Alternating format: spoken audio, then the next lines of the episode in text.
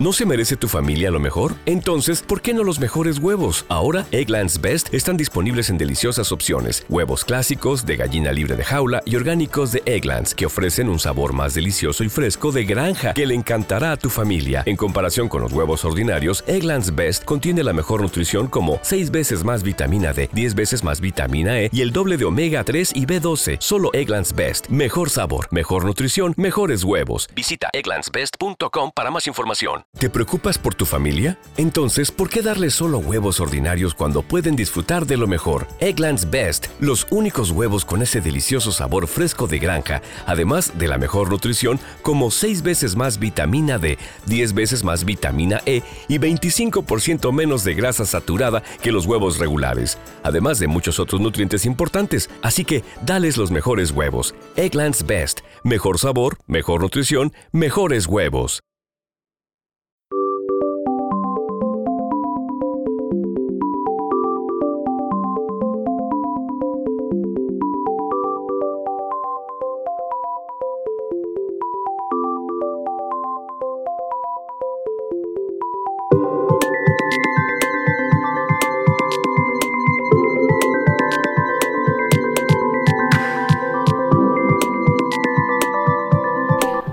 Amigos, bienvenidos a un episodio más de Creciendo en la Neurodiversidad. Soy la doctora Ana María Hernández, neuropsicóloga clínica pediátrica. El día de hoy estoy sumamente contenta, me siento muy honrada porque tengo una invitada que sé que tiene una agenda muy apretada, que además cuenta con una formación impresionante que ahorita se las voy a mencionar y que nos haya hecho el honor de abrirnos un espacio en su agenda para compartir todo su conocimiento me hace sentir muy feliz.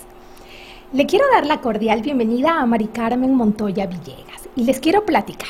Ella es licenciada en Comunicación Humana, egresada de la Universidad de las Américas entrenada en NDT, en la parte pediátrica y tiene el curso básico en la parte de adultos. Es terapeuta visual por el, la Pacific University College of Optometric and the San Diego Vision Care.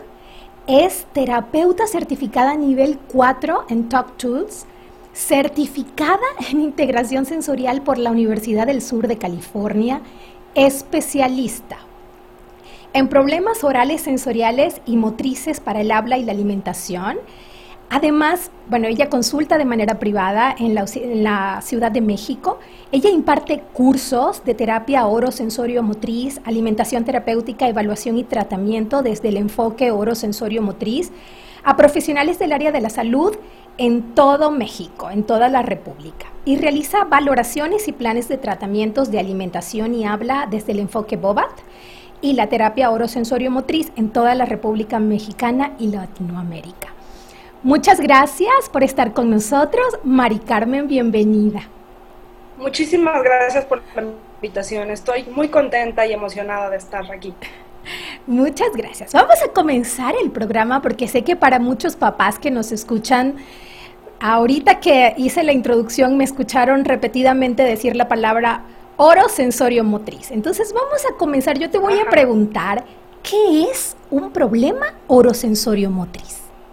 Ok, pues te voy a hablar como un poquito del marco teórico acerca de cómo es el desarrollo, porque bien sabemos que todo, para poder saber cuando algo está alterado, nos basamos en el desarrollo normal.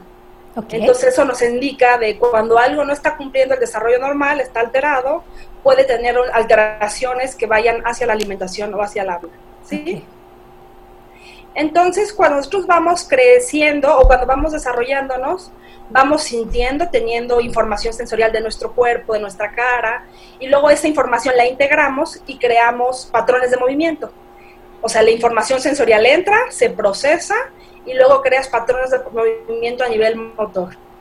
Entonces, cuando un paciente tiene un problema sensorio-motriz, quiere decir que tiene problemas para integrar la información sensorial que están recibiendo de sus sentidos y poderla hacer una respuesta motora que sea válida o que sea, bueno, en la parte de integración sensorial se llama una respuesta adaptativa, organizada. Y entonces yo trabajo toda esta parte sensorial y motora desde la parte de vista oral, porque hace falta mucho verlo como desde una, un enfoque integral.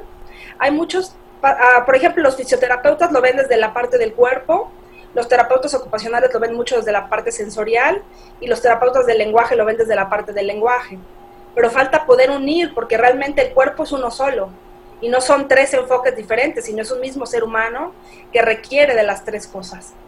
Entonces, en eso se refiere. Cuando hay un, niño o una persona, bueno, generalmente trabajo con niños, que tienen problemas para poder procesar la información sensorial, para poder sentir su cavidad oral, para poder sentir sus labios, su lengua, sus mejillas, y para poder crear patrones con ellos. Porque todos tenemos patrones de movimiento. Así como tenemos patrones de movimiento del cuerpo, de rodar, sentarnos, gatear, también tenemos patrones a nivel oral. Y entonces cuando nuestro desarrollo sensorio-motor oral está afectado, no vamos a poder tener los patrones de movimiento que necesitamos. Y esos patrones de movimiento son la base para después poder comer y poder hablar. ¿Y cuáles son las características que podemos observar en una persona que tiene este tipo de problemas? Ok, eh, generalmente muchos de los pacientes, o sea, como un tip es, muchos de ellos pueden tener problemas de habla o de alimentación, pero tuvieron también problemas motores anteriormente. Cuando ves su historia clínica, tuvieron problemas para sentarse, o problemas para gatear, o problemas para caminar, o, necesitan un poco de ayuda, porque ya te estaba hablando que había un retraso en el desarrollo a nivel general. Pero generalmente vemos el desarrollo motor, no el grueso, no el oral motor. Okay.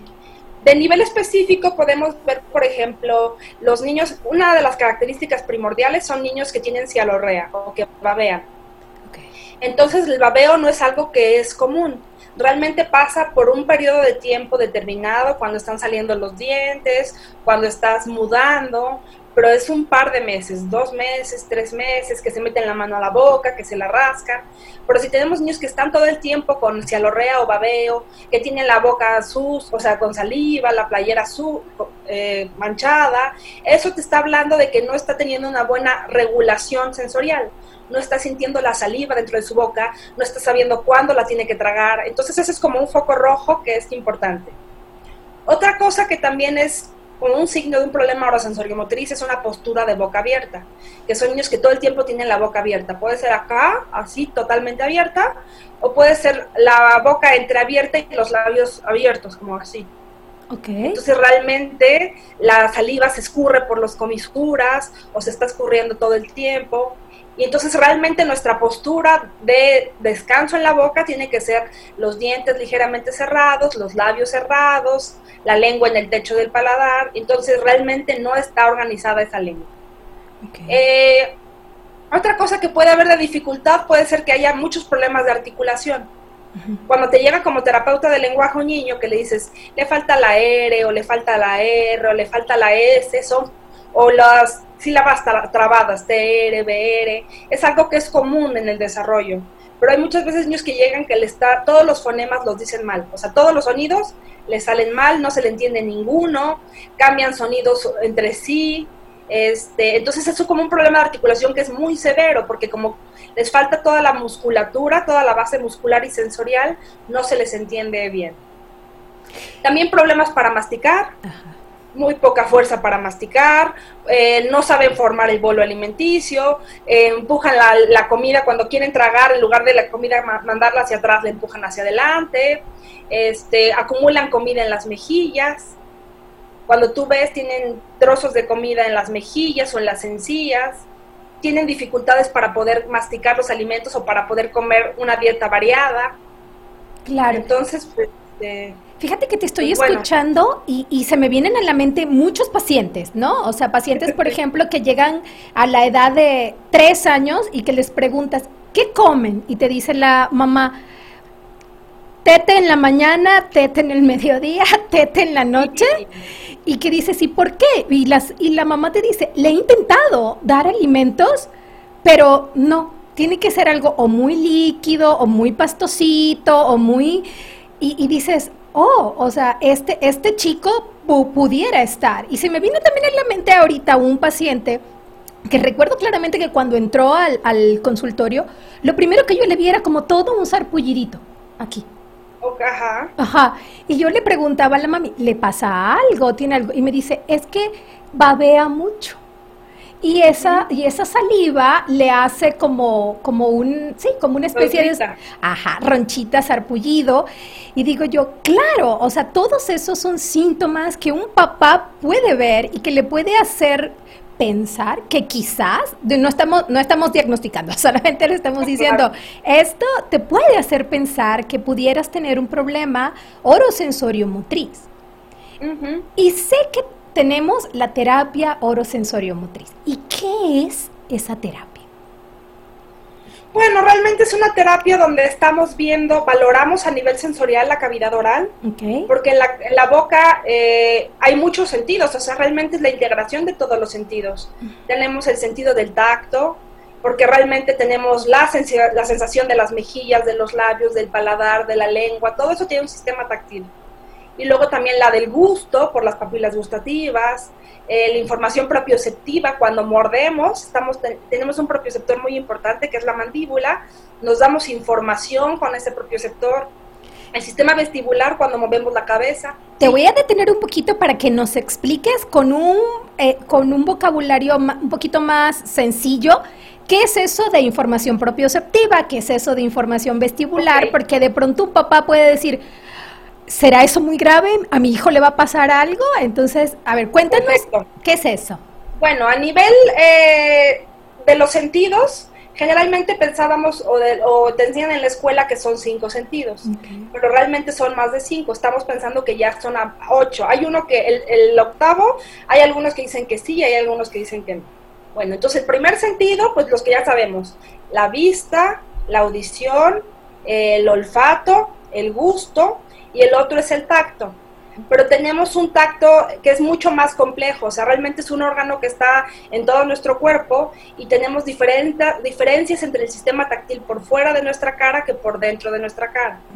Puede, puede que ser que afuera sintamos diferente que adentro. Por ejemplo, hay niños que no les gusta que les toques la cara, pero adentro sí les gusta que meterse cosas, porque hay diferencias entre su sistema táctil afuera y adentro aunque no, no, le gusta que le toques el labio, pero sí se mete él y se rasca el dedo en el paladar.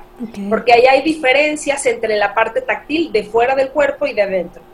También tenemos el sistema propioceptivo, que es el que está en nuestros músculos y nuestras articulaciones, que son receptores que nos indican cuando movemos las manos, los pies, y también nos indican cuando movemos la cara, sobre todo la mandíbula, cuando la abrimos y la cerramos, y las mejillas. También cuando movemos las mejillas nos indica este sistema propioceptivo. Y luego tenemos el, el vestibular, que es el que nos habla del equilibrio, del movimiento, y está al lado del oído, donde está la cóclea, al lado está, y nos habla del movimiento de nuestro cuerpo, cuando movemos la cabeza, cuando movemos, este, cuando vamos en el, en el coche, cuando damos vueltas, nuestro sistema vestibular siempre nos dice dónde estamos en el parados como en la tierra. Y el octavo sentido, del que se está hablando mucho, es acerca del sentido introceptivo que es el sentido de tus órganos, que te habla acerca de cómo están tus órganos, te ayuda para que sepas la sensación de hambre, la sensación de sed, la sensación de sueño, cuando tienes, eh, cuando tienes periodos de alerta cuando tienes periodos de letargo. Entonces realmente el cerebro se encarga de coordinar esos ocho sentidos para que tú puedas tener un aprendizaje y para que puedas crear cosas a nivel cognitivo, o sea, aprender cosas o hablar o comer y cuando hay una falta de coordinación en estos sentidos es cuando estamos hablando de un problema de integración sensorial. Ok. Y entonces la terapia orosensorio motriz, o sea, para, para, con, para dar o para conocer este tipo de, terapia, necesitas saber entonces de todo esto, o sea, necesitas saber de movimiento, o sea, de patrones de movimiento como, como bien hablabas, pero además tener información de toda esta parte sensorial y de cómo, cómo está dándose y entonces es como integrar ambas informaciones. Exactamente. Realmente es integrar la parte motora, pero no solo motora oral, sino motora gruesa. Porque las estructuras orales son mucho más chiquitas y mucho más específicas y si no tienen una buena estabilidad y un buen apoyo de las estructuras más grandes, no van a poder trabajar. Porque los músculos más chiquitos siempre requieren apoyo de los más grandes. Entonces, si yo quiero trabajar con mis músculos de los labios o de la lengua, tengo que saber que mis músculos del tronco, de los brazos, de la pelvis estén bien. Porque si no, no voy a tener éxito. Entonces, una parte que tenemos que ver es la parte motora gruesa. Después es la motora fina, cómo son los patrones de movimiento de mi boca, cómo es la fuerza de mis labios, cómo son los la diferenciación, porque cuando hablamos hay, se llaman disociación, que quiere decir que cada parte o cada grupo muscular trabaja de manera separada y coordinada. Y después ver la parte sensorial. Y luego todo eso unirlo a nuestra habilidad que queremos trabajar, de alimentación o de habla. Porque también esa parte que es muy importante, no solamente es enseñar a los labios que se muevan, o no solamente es enseñar a la mandíbula que se abre y se cierra, porque realmente eso no tiene ninguna función.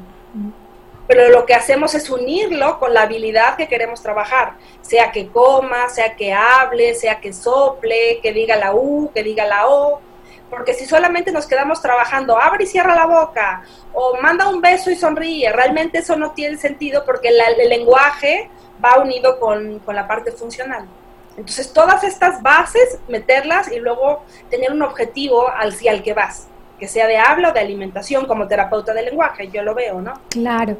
Justo te iba a preguntar eso, que cuáles son los objetivos de la terapia orosensorio-motriz. Entonces, ¿los podemos dividir en dos grandes grupos o, o, hay, o hay más? Algo que me gusta mucho de la parte orosensoriomotriz es que puedes trabajar a todos los niveles o con todos los potenciales de los pacientes. Cuando tienes pacientes que tienen mucho potencial, que tienen, pueden hacer muchas cosas, puedes llegar mucho más arriba. Pero cuando tienes pacientes que están más involucrados, puedes darle herramientas para que ellos estén mejor, aunque no lleguen hasta el top, porque sus, sus, eh, pues sus habilidades cerebrales no se lo permiten, ¿no? Pero lo primero que queremos es dar una buena conciencia oral, o sea, que ellos sientan su boca, que ellos sientan, porque muchas veces ellos sienten su boca como si estuviera anestesiada, como cuando vamos al dentista y nos ponen anestesia, tienen muy poca conciencia de su boca. Entonces, uno de los principales objetivos es mejorar la conciencia oral. Quiere decir que puedas sentir tu boca de una manera organizada, de una manera despierta, porque si no sientes tu boca, pues no puedes hacer nada con ella.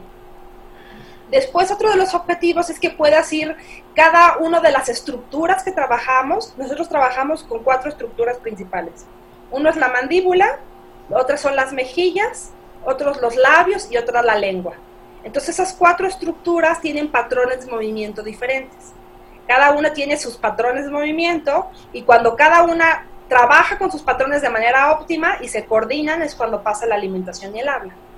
Entonces queremos crear los patrones de movimiento de mandíbula, de labios, de mejillas y de lengua, que estos patrones se crean de manera natural en el desarrollo normal. Cuando nosotros crecemos, vamos desarrollándonos, se crean. Pero cuando hay niños que no pueden hacerlo, que tienen dificultad para poder crear esos patrones. Entonces le ayudamos a crear esos patrones de movimiento para que después ellos vayan a los creen y luego los coordinen para acciones de habla o de alimentación otra cosa que queremos, bueno, es fortalecer, porque también hay muchos niños que tienen un tono alterado, que tienen ya sea espasticidad o pueden tener mucha hipotonía. Entonces, como todo su cuerpo está el tono alterado, no tienen la fuerza que requieren para poder comer o para poder este, hablar. Niños que no trituran los alimentos lo suficiente o que este o que hablan y dicen oraciones cortitas porque se cansan de hablar más tiempo. Entonces, Generalmente es como ese tipo de cosas. O sea, primero, diagnosticar a nivel sensorial, saber qué necesita para sentir mejor. Después, enseñarle los nuevos patrones de movimiento que requiere para poder crear más adelante. Y por último, fortalecer. Si requiere fortalecimiento, ¿no? Claro. Fíjate que te escucho hablar y, yo, eh, esto que te voy a comentar lo he dicho en otros episodios para las personas que, nos, que nos han escuchado.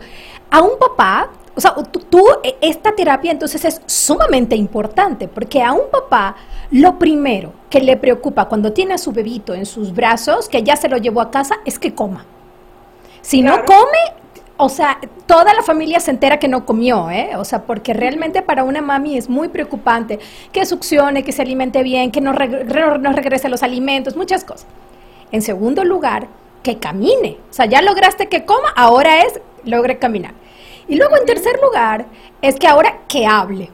Y entonces, y entonces tú estás hablando de los dos extremos, ¿sabes? O sea, de la parte alimentaria y de la parte de habla. Entonces, eres, er, o, o esta terapia encaja muy bien en los primeros años de vida.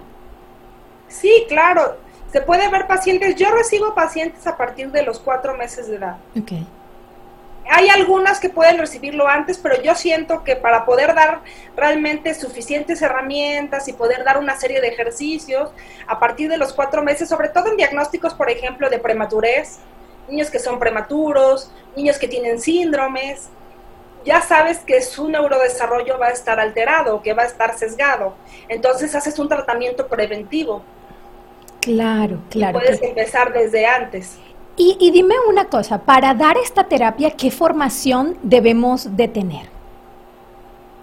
Eh, pues bueno, la formación base que yo pido para mis terapeutas es que sean oficioterapeutas o terapeutas ocupacionales o terapeutas de lenguaje. Okay. Entonces yo lo que les enseño en general en mis cursos es a, reconocer el sistema sensorial, a saber cómo está sintiendo el paciente, a cómo estimular los patrones de movimiento y luego ya generalmente los terapeutas del lenguaje tendrán que pasar eso a la, al habla. Un terapeuta físico pues le falta conocimiento, puede como preparar el terreno para que después el de habla ya diga, ahora esto va con estos sonidos, pero no tiene como la base pues sí, para poder aprenderlo, ¿no? La, base de los fonemas. Y un terapeuta ocupacional pues realmente sí puede trabajar también en la parte de alimentación, de cómo enseñarle a, masticar, cómo enseñarle a introducir diferentes alimentos. Entonces, generalmente, pues lo hago para estos tres áreas, porque es como el marco teórico y son bases musculares y sensoriales. Pero ya cuando quieres algo más específico, pues entonces ya tendrías que ir con la parte de una terapeuta de, este, de lenguaje, ¿no? Que tuviera un, entrenamiento en la parte orosensoriomotriz, o sea, que conocieras toda esta parte. Porque esto es una especialidad, o sea, esto yo lo he ido formando a lo largo de mi experiencia, a lo largo de las certificaciones, de los cursos, y ha sido como que lo he hecho a mi manera, todo esto que yo he ido aprendiendo, lo uní y lo enseño para que hay, llegue a mucha más gente, ¿no? Claro. Porque como te decía, cada quien lo muestra desde su parte los fisioterapeutas dicen una cosa, los terapeutas ocupacionales otra, los de lenguaje, pero falta mucho integrarlo. Sí, ver al paciente como uno.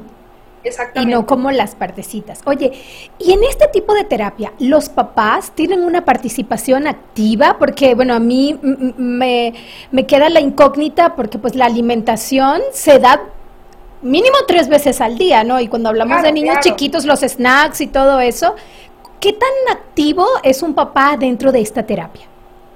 Eh, lo más activo que se pueda. O sea, realmente sí queremos que se involucren, queremos que comprendan, tal como hablábamos. Yo muchas veces cuando vengo a la valoración le explico, tu hijo siente así, tu hijo se mueve así, porque lo que yo quiero que comprendan cuál es la problemática de sus hijos, para que vayan donde vayan en el camino, entiendan cuáles son las características. Y cuando le digan algo que no resuene con las características que él conoce de sus hijos, pues entonces diga, esto no me conviene, ¿no? Entonces sí es muy importante que ellos se involucren.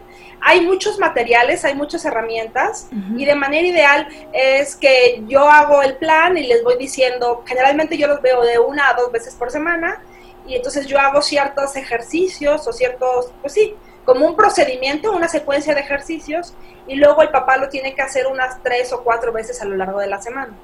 Y también algo que es importante es que estamos trabajando con músculos. Entonces los músculos se fortalecen con las repeticiones y con el tiempo. Siempre le digo a los papás, si tú quieres que tu hijo tenga más fuerza en su boca, piensa cuántas veces tienes que ir tú al gimnasio para poder fortalecerte. Si vas una vez a la semana, vas una vez cada 15 días, entonces realmente vas a tardar mucho más tiempo en tener fuerza, así lo haces de manera pues seguida, dos veces por semana, tres veces, cuatro. Entonces ellos sí, eh, si ellos pueden hacerlo, entonces cada vez lo pedimos que ellos lo hagan, que ellos, pero también hay que hacerlo de manera medida. Por ejemplo, eso que decías de los tres alimentos, eh, hay ciertas técnicas que yo pido con el alimento. Entonces yo le digo, esta técnica que te voy a enseñar, quiero que lo hagas una vez al día en el desayuno. Y quiero que le des, de este modo que te estoy diciendo, 10 cucharadas. Porque también es algo que es difícil para los niños, estás enseñándole nuevas cosas. Si lo haces todo el día, todos los días, en todas las comidas, llega un punto donde ya lo hartas, donde realmente ya pierde la parte de aprendizaje y se vuelven berrinches. Claro. Entonces es importante medir por eso la parte de la alimentación terapéutica yo mido qué alimento quiero, cuál va a ser la característica, a qué hora se lo voy a dar, con qué herramienta, cómo va a ser la cuchara, cómo va a ser el tenedor, cómo va a ser el vaso y cuántos quiero que haga. ¿10, 5, 3? Porque lo que estoy haciendo es enseñándole nuevas maneras de hacer las cosas a las que él está acostumbrado. Si siempre, si él, por ejemplo, le doy una cucharada y él empuja la lengua con cada cucharada, si le doy las cucharadas y él sigue empujando, realmente eso no es una alimentación terapéutica, porque sigue haciendo lo mismo que hace siempre. Claro. Y yo lo que quiero enseñar es maneras más altas y más evolucionadas de hacerlas para que las pueda integrar. Claro. Fíjate que, eh, digo, te escucho y estoy como muy reflexiva, ¿no? De, toda la información que nos estás dando. Y se me vienen a, la mente como que mm, condiciones o diagnósticos que creo yo que de, cajón podrían ir contigo, ¿no? O sea, o podrían ir con un especialista de esta índole. Por ejemplo, los uh, chicos con síndrome de Down, pues ellos están hipotónicos y, pudiera ser que, que, los necesitaran a ustedes con más frecuencia, ¿no? Que, el, resto de la población.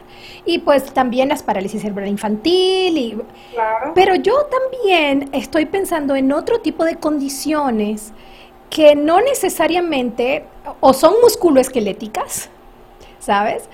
O cursan con algo como muy evidente, como la hipotonía con los niños con síndrome de Down, porque todo esto que estás hablando, yo también lo veo en chicos con trastorno del espectro autista. Claro.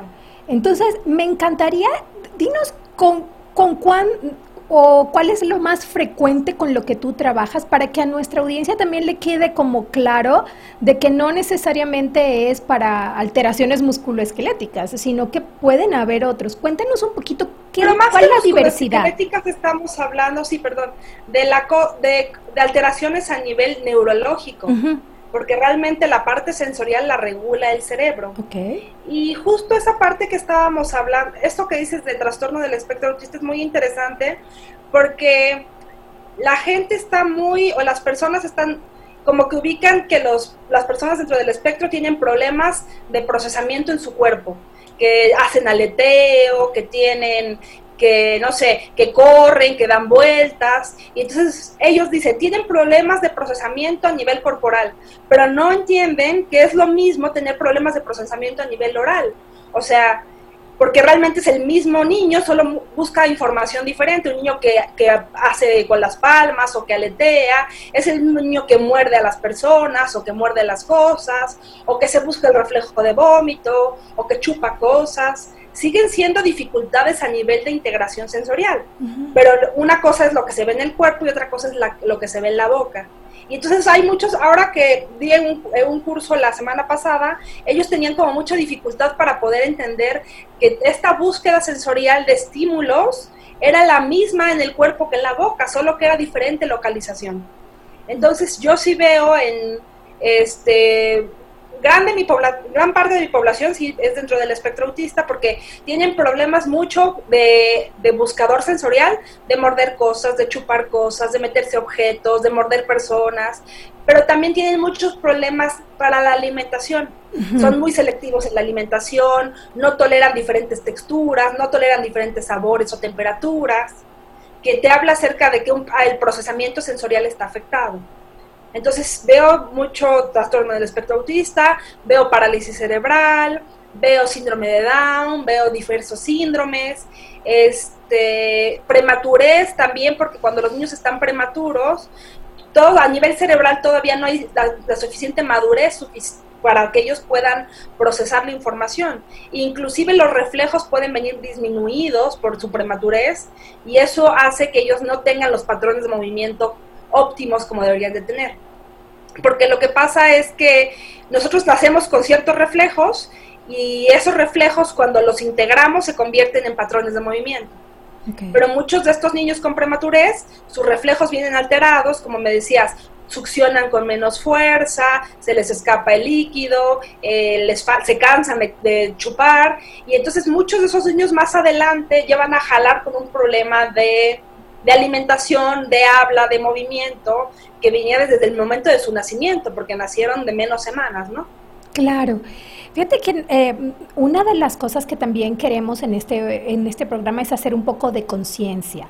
Me he encontrado, tocas el punto de la prematurez y me viene a, la mente personas que tienen niños prematuros. No quiero generalizar. No, claro. Pero tienen niños prematuros que luego estuvieron en la unidad de cuidados intensivos o que estuvieron ganando peso y que salieron semanas después que la mamá del centro hospitalario. Y luego les, les preguntas, ¿no? Bueno, ¿y qué te indicó tu neonatólogo? ¿Qué te dijo? Y luego es, todo bien, ya pasamos lo más severo, borrón y cuenta nueva. Y yo digo, no, no, a ver, no, no, no, no, ningún borrón y cuenta nueva. Te voy a decir, o sea, no te quiero predisponer, pero aquí hay una listita de cosas que deberías estar atento. Y que si no se están dando, búscame. O sea, no a mí ni a ti, pero busca al, pediatra, ¿no? Al, o al neonatólogo. Este, con la finalidad de ver si hay, porque si hay algo que, en lo que te podamos ayudar, porque lo que también veo o, o no sé es cuál es la edad promedio en la que llegan contigo, más o menos. Y grandes. Grandes. Me llegan de dos años, tres años. O sea, realmente para el trabajo que podemos hacer desde mucho antes ya llegan grandes. Bueno, y estamos hablando que es la Ciudad de México, que tienen como más información. Cuando voy a dar otros cursos a otras partes de la República llegan mucho más grandes, llegan de cuatro años, llegan de cinco años.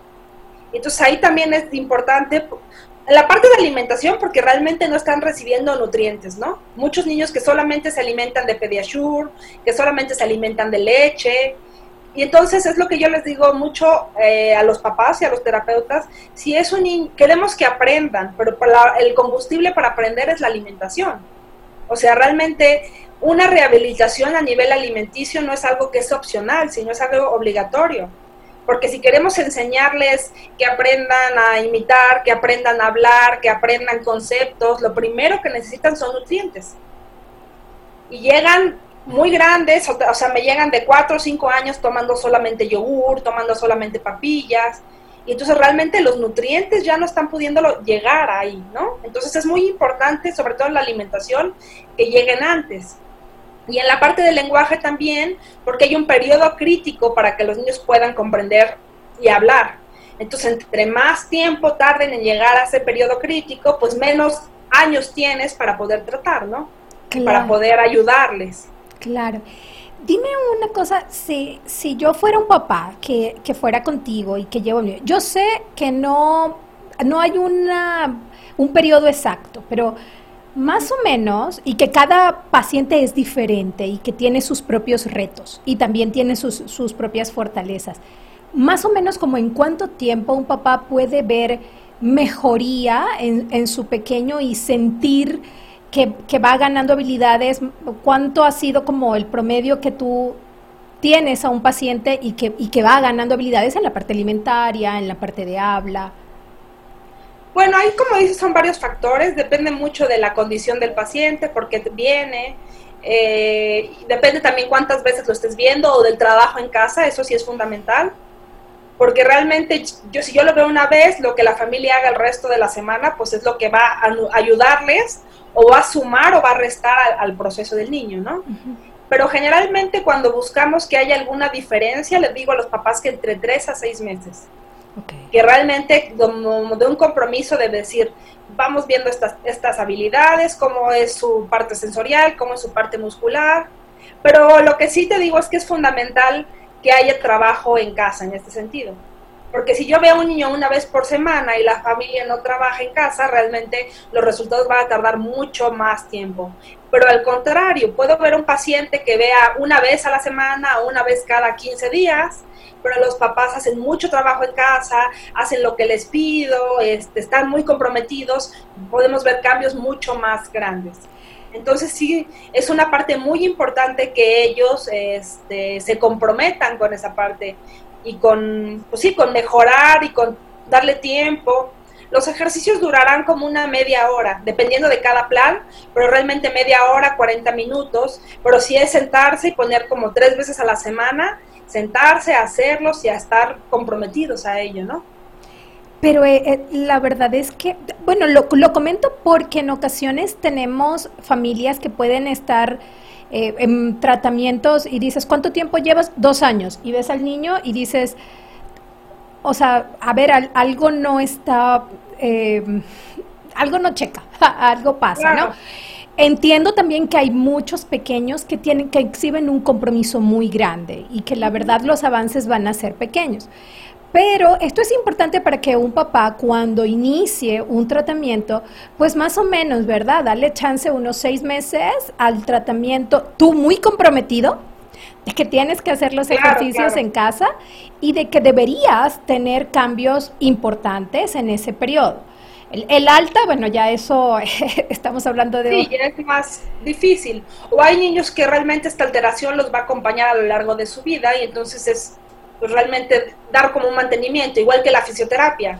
No es que un niño con parálisis cerebral a los 5 años ya se, ya se da de alta de fisioterapia, porque tiene un desorden a nivel neurológico, como decimos, músculo esquelético, que va a necesitar pues tratamiento, quizá en menor medida o en menor proporción, pero a lo largo de su crecimiento. Claro. Oye. Este, bueno, algo que te iba a decir que es importante yo con los papás hablo acerca de cuáles son mis objetivos en ese momento. O sea, como de tip que podrían decirles, es decir, ¿qué es lo que estás trabajando o qué es lo que queremos lograr con mi niño en este tiempo, ¿no? Entonces estoy trabajando en la lengua esto, en los labios esto, en la mandíbula esto. Entonces yo les explico todo y le digo, para la mandíbula quiero que sea más fuerte. Vamos a hacer este ejercicio y este ejercicio para que sea más fuerte. Los labios quiero que eh, que los tenga cerrados y que no esté babeando. Este ejercicio y este ejercicio. Entonces yo les hago así, les pongo cuáles son mis objetivos y cuáles son los ejercicios que va equivale a ese objetivo. Entonces ya como estamos viendo, el niño tiene los labios abiertos. Entonces quiero que lo cierre, va a hacer este ejercicio y este ejercicio, entonces no hay pierde, porque vas viendo, quizá antes lo tenía abierto 10 horas al día, después 6 horas, después 4 horas, hasta que veas que hay por más tiempo los tienes cerrados, ¿no? Claro. Sí, eso eh, yo creo que orienta muy bien a los papás acerca de, bueno, voy a lograr esto, el periodo esperado es este, puede ser un poquito menos, puede ser un poquito más, y, y ese poquito menos o poquito más dependerá de cuánto yo colaboro y también de la condición de... Y también de la condición del niño. Del, del niño. Mari Carmen, el tiempo vuela, ¿eh? Así es esto. Parece mentira, pero ya casi, ya, ya pasamos de 30 minutos platicando, tenemos 36 minutos. A mí me gustaría que tú, de una manera eh, muy, muy breve, les dijeras a, los, a las personas que nos escuchan, ¿Qué es lo que te gustaría que se les quedara en su mente, que es importante y que si lo ven en sus pequeños, busquen ayuda? Eh, pues la, es importante que vean la calidad con la que hacen las cosas los niños. O sea, realmente no solamente que mastiquen o no solamente... Bueno, esta parte también es importante, ver cómo hacen las cosas, o sea, cómo están hablando, cómo están comiendo, porque una cosa es que se metan la comida a la boca y otra cosa es que veas que realmente mastiquen, que realmente traguen la comida, que no la saquen, que veas que este cómo trituran, por ejemplo, me dicen algunos papás, ¿no? O sea, que cuando el niño va al baño, ven que todavía tiene pequeños trozos de comida. Entonces eso te está hablando de que no está triturando bien las cosas, ¿no? Entonces, cómo está masticando, cómo está triturando la comida, cómo es su postura de su boca en descanso, y realmente verlo dentro de la, de la calidad. O sea, si tienen un hermano que, o ver, este niño tiene la boca abierta, este no, ¿por qué? O este está este, salivando y este no, ¿por qué? Porque realmente son cosas que pueden mejorar y son cosas que es un área que casi no se sabe, que casi no se conoce y muchos papás no saben que pueden mejorar esa parte, ¿no? A veces me escriben y me dicen, ¿mi hijo puede cerrar la boca? Sí, sí lo puede hacer. ¿Mi hijo puede masticar mejor? Sí, sí lo puede hacer. ¿Mi hijo puede entendérsele un poco mejor? Porque ya fui a diferentes terapias, pero en esas terapias no hablaron, trabajaron la parte muscular. Sí lo puede hacer, ¿no? O sea, hay muchas cosas que se pueden mejorar porque también los músculos puedes mejorarlos toda la vida. O sea, no solamente a los dos meses o a los tres meses, sino a los 30 años, a los 40 años, la musculatura siempre se puede mejorar. Entonces, ver como la calidad, porque yo creo que cuando somos observadores y vemos qué cosas vemos que están fuera de lo que esperado, podemos ver qué es lo que necesitan. Y muchas veces cuando yo hago valoraciones, porque claro, cuando doy valoraciones de fuera de la República, vienen conmigo, estamos dos horas, y entonces yo alcanzo a ver ciertas cosas del niño, pero pues no lo conozco como sus padres. Claro. Entonces, cuando los padres vienen y me dicen, hace esto, come así, eh, se le sale la saliva de este lado, de este lado mastica más que del otro, le cuesta trabajo tal fonema, tal otro, yo tengo mucha más información para poder armar el plan. Entonces yo creo que ser observador acerca de cómo es lo que hace su hijo, la calidad, eso te va a ayudar mucho para poder ser certero en lo que estás buscando como terapeuta o para poder darle información a tu hijo que necesita, ¿no? Si un papá quisiera contactarte, ¿cómo, cómo puede acceder a ti? Este, bueno, tengo mi, mi Facebook y tengo mi Instagram. Ajá. Este, no sé si te los, bueno, te los digo en voz alta o... Claro, sí, sí, sí. Es, el Instagram es arroba, no, el Instagram es terapia guion bajo orosensoriomotriz guion bajo MMV, que son mis iniciales. Y el Facebook es arroba terapia orosensorio, orosensoriomotriz MMB. Este, generalmente, bueno, eh, yo tengo mi consulta de manera general, o sea, trabajo de lunes a jueves, veo a mis pacientes y entonces si quieren alguna cita para algún plan de tratamiento, porque también muchas veces me preguntan eso, que quieren planes de tratamiento pero quieren a distancia, pero realmente algo que es importante es que yo toque al niño. Lo tengo que tocar, lo tengo que sentir, tengo que probar qué es lo que mejor le va. O sea, realmente hacer algo a distancia no tiene la misma nivel de fiabilidad que yo estar enfrente de él, ¿no? Entonces, cuando viene alguien por un plan de tratamiento, eh, lo, acordamos generalmente el viernes o el sábado, que es donde tengo más, pues no tengo pacientes, y entonces yo hablo con los papás, veo al niño, checo cuál es su interés, alimentación o habla, y con base a eso hago un plan de tratamiento de generalmente es de cuatro a seis meses. Okay. Y así como te digo, viene en el plan y yo le digo, tu niño está en este punto, mi objetivo es este. El otro está en, a, nivel de habla quiero esto, a nivel de labios quiero esto, a nivel... Y les digo, cuando logres esto que te estoy poniendo, vuelve. No es el tiempo, sino es el objetivo, ¿no? Ok. Me parece muy bien. La verdad quiero agradecerte, Mari Carmen, porque... es ha sido como muy sencilla tu explicación, pero muy clara. De un, Eso espero. De un tema que es muy complejo de entender, ¿sabes? O sea, porque es mucha información que dices, como bien dices tú, de varios especialistas que lo ven por separado y que en este momento tú integras esa información para mejorar la calidad de vida del pequeño, porque la parte alimentaria mejora su calidad de vida y el habla también. Entonces, de verdad, aprecio enormemente que nos hayas regalado este tiempo para compartir tu conocimiento. Por favor, despídete de la audiencia para que eh, ellos también puedan eh, despedirse de ti. Bueno, pues muchas gracias, mucho gusto, muchas gracias por darme esta oportunidad. Eh, por si me buscan en mis redes sociales, mi puerta está abierta para poder asesorarlos, para poder darles.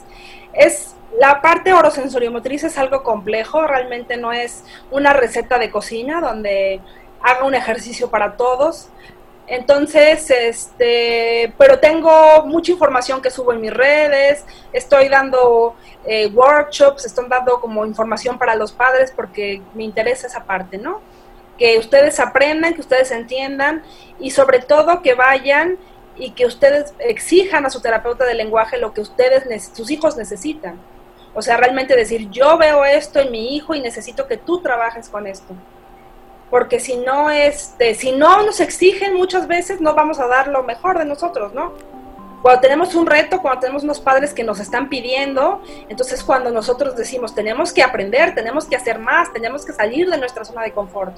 Entonces no vayan con miedo, vayan diciendo, yo quiero esto porque eso va a ser lo mejor para sus hijos, ¿no? Y ustedes su interés mayor es el bienestar y el desarrollo de sus hijos.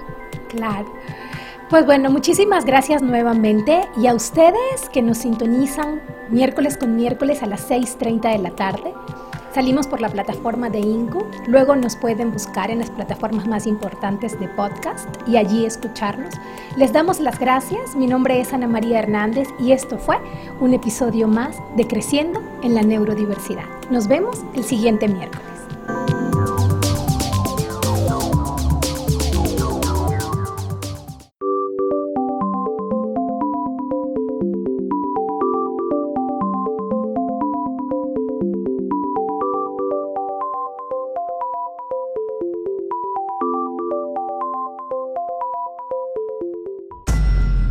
Fue una producción de INCU. Derechos reservados.